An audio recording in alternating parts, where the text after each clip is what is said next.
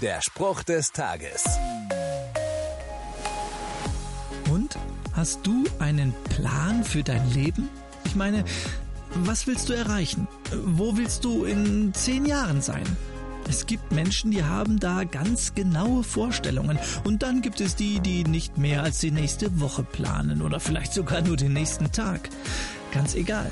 Planen tun alle. Deswegen gilt auch für alle, erstens kommt es anders und zweitens als man denkt. In der Bibel drückt Gott das so aus. Denn eure Wege sind nicht meine Wege. Stimmt, kann ich da nur sagen.